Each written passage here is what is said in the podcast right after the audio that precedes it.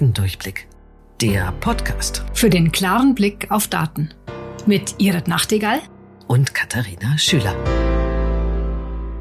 Ja, heute geht's um eins unserer Lieblingsthemen. Also von uns beiden, weil wir auch beide Frauen sind und weil man ja eigentlich den Gender Data Gap eher bei den Frauen sieht. Aber du hast ein wunderschönes Beispiel mitgebracht, warum der Gender Data Gap, und das ist etwas, was ich auch sage, ja nicht nur die Frauen betrifft, sondern es geht darum, dass wir insgesamt die Geschlechter unterschiedlich auswerten müssen und dass wir das viel mehr beachten müssen.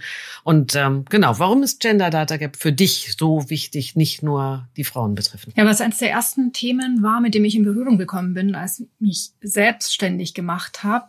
Da habe ich einen jungen Wissenschaftler beraten, der sich mit dem Thema hm, Depressionen bei Männern auseinandergesetzt hat.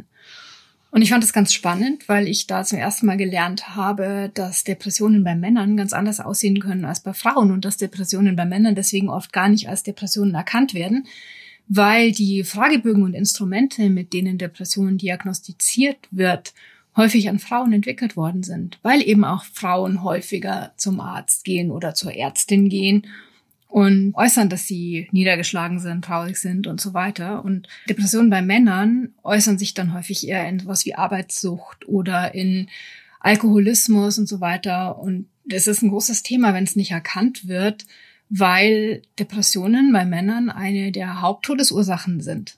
Also besser gesagt Suizid, der dann auch folgt. Und zwar also bei Männern in jungen Jahren. Also natürlich nicht in dem höheren Alter. Und das fand ich eben sehr spannend, dass man erst spät drauf gekommen ist, dass man Männer da anders untersuchen muss als Frauen. Und da geht's gar nicht mal so um, um den Mangel an Daten, beziehungsweise der Mangel an Daten ist eher das Resultat dessen, dass man um, ähm, eigentlich einen anderen Blick braucht auf das Phänomen Depression bei Männern als bei Frauen. Absolut. Ich denke jetzt gerade, seit wir darüber reden, auch darüber nach, dass ich einige äh, Menschen kenne, die sich suizidiert haben und auch das, was man in der Presse immer wieder liest von den Menschen wie Robin Williams, das sind alles Männer. Ne? Und mhm. es, es, kann gut sein, dass das eben bei denen ganz viel Unerkannte ist. Und das ist ja gerade, wenn wir über Robin Williams reden, der ja so viele Menschen zum Lachen gebracht hat und drinnen eben zutiefst depressiv war und dass das bei dem einfach nicht erkannt worden ist. Und das ist ja nicht der einzige Komiker, bei dem das so ist. Und ich glaube auch, dass man, so wie man bei den Frauen beim Herzinfarkt sagt, das äußert sich eben ganz anders. Das äußert sich ja in wirklich oftmals wirklich komplett anderen Symptomen als bei Männern. Und da ist viel unerkannt worden und deswegen sind viele Frauen gestorben an einem Herzinfarkt, was jetzt vielleicht nicht nötig gewesen wäre.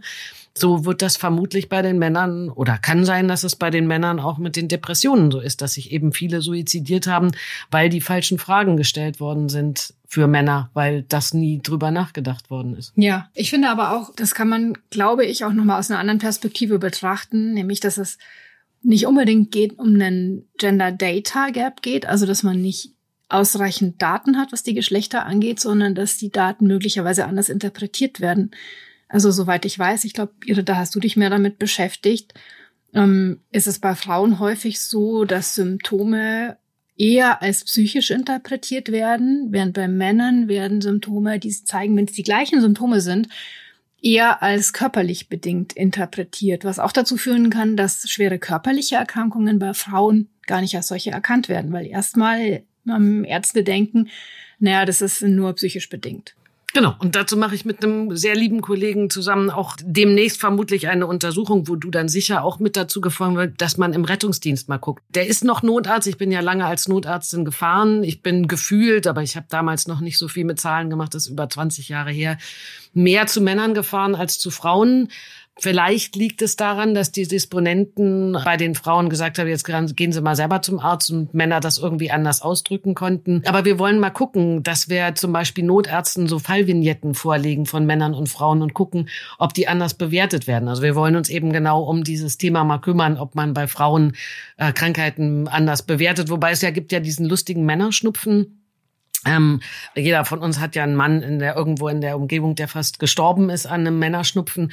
Und da muss man mal sagen, was man ja inzwischen rausgefunden hat, wo aber die Daten auch noch nicht ausreichend gut bewertet werden, meiner Meinung nach, ist, dass Viruserkrankungen bei Männern und Frauen ganz anders verlaufen, dass der männliche Körper mit Viren anders umgeht und äh, schlechter umgeht, dass wir Frauen eine bessere T-Zell ähm, Reaktion haben und deswegen mit Viren sehr viel besser umgehen können dafür dann aber auch in Kauf nehmen müssen, dass wir mehr Autoimmunerkrankungen bekommen. Also da gibt's einen großen ja, eigentlich nicht Gender Data Gap. Ich glaube, dass das, worüber wir reden, gar nicht so sehr der Gender Data Gap ist. Den gibt es natürlich bei den randomisiert kontrollierten Studien, weil lange Jahre keine Frauen eingeschlossen worden sind. Gerade bei so pharmakologischen Studien, da gibt es, glaube ich, wirklich einen echten Frauen-Data-Gap, weil nur Männer eingeschlossen worden sind und weil nur an männlichen Mäusen geforscht worden sind, weil männliche Mäuse billiger sind, weil man mit denen außer zum Forschen eben nichts anfangen kann. Weibliche Mäuse können Kinder kriegen, von daher sind sie wertvoller. Und da gibt es wirklich einen echten Gender Data Gap, aber bei anderen Sachen ist einfach die Auswertung nicht gemacht. Wir haben uns ja mal drüber unterhalten über die Impfstudien. Hm. Diese Zulassungsstudien für Impfstoffe, da wird nicht gegendert. Also da wird zwar geguckt, wie viele Männer, wie viele Frauen sind und man versucht vielleicht sogar zu erzeugen, dass man gleich viel hat von beiden Geschlechtern, aber man wertet es nicht getrennt aus und wir kriegen ja die gleichen Dosen. Und man weiß ja, dass Männer und Frauen vermutlich bei bestimmten Medikamenten unterschiedliche Dosen brauchen. Und genauso ist es wahrscheinlich bei den Impfstoffen. Deswegen haben Frauen nach Impfungen mehr Nebenwirkungen als Männer, weil wir die gleiche Dosis bekommen, die eher für den männlichen Normmann ausgerichtet worden ist. Also mhm. da gibt's ganz extrem viel.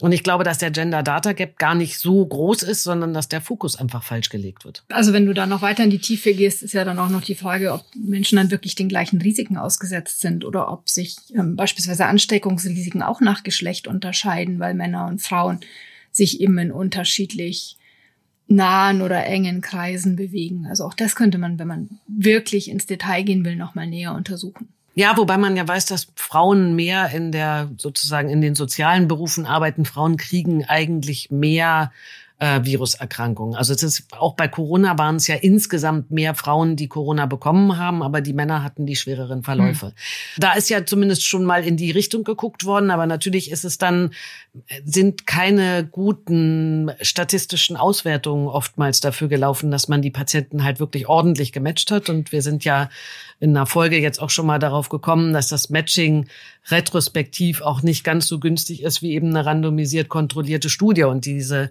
also äh, randomisiert kontrollierte Studien zum Erwerb eines Virus kann man ja nicht machen. Man kann ja irgendwie schlecht sagen, du kriegst ihn und du kriegst ihn nicht. Das wäre jetzt ziemlich unethisch. Von daher kann man das jetzt nicht so gut randomisieren. Ja, genau, aber um solche möglichen Unterschiede oder Einflussfaktoren überhaupt zu erkennen, musst du erstmal dran denken, dass die überhaupt eine Rolle spielen könnten. Und da geht das ganze Thema nämlich schon los. Kann ich diese Perspektive einnehmen? Und weil, wenn sich beispielsweise mal im Extremfall nur Männer mit einer bestimmten Fragestellung auseinandersetzen, dann werden weibliche Perspektiven gar nicht berücksichtigt. Und das kannst du auch über das Thema Gender hinaus erweitern. Also es gab mal einen, einen Fall, der klingt vielleicht irgendwie lustig. Und da, da ging es um, da, es war ganz am Anfang, wurde so eine App entwickelt. Ich glaube, es war sogar von YouTube oder sowas, mit der du auf dem Handy dann halt Videos aufnehmen konntest. Und die haben sich total gewundert, dass etwa 15 Prozent der Videos, die dann hochgeladen wurden, auf dem Kopf standen und haben dann irgendwie alles Mögliche ausprobiert und dachten, vielleicht sind die Nutzer einfach zu blöde dafür, bis man irgendwann draufkam. Das waren halt die Videos von Linkshändern. Und weil im Entwicklerteam kein, die halten einfach das Handy andersrum. Und weil im Entwicklerteam kein Linkshänder dabei war, ist man einfach nicht drauf gekommen, dass, dass das eine Rolle spielen das ist könnte. Großartig. Ja? Oder ein anderes Beispiel, was schon noch deutlich krasser ist, da ging es um das Thema ähm, Racial Discrimination in den USA, eine Studie, die untersucht hat, ob äh, People of Color die gleiche Chance hatten, Versicherungsleistungen bewilligt zu bekommen, wenn sie die beantragt haben, wie Weiße. Und man hat dann festgestellt, ja, also da gab es keinen Unterschied. Die Wahrscheinlichkeit, die Leistung genehmigt zu bekommen, war gleich. Bis man dann irgendwann festgestellt hat, ja, aber People of Color haben halt erst bei wesentlich schwereren Schäden überhaupt einen Antrag eingereicht, weil die selber die Schere im Kopf hatten und dachten, naja, es wird eh nicht genehmigt, ja. Und das sind so, so Faktoren, die am Ende die, die Auswahl, also dazu geführt haben, dass eigentlich die, die Grundgesamtheit bei beiden Gruppen total unterschiedlich war, also unterschiedliche Schweregrade von dem, von dem Risiko, ja.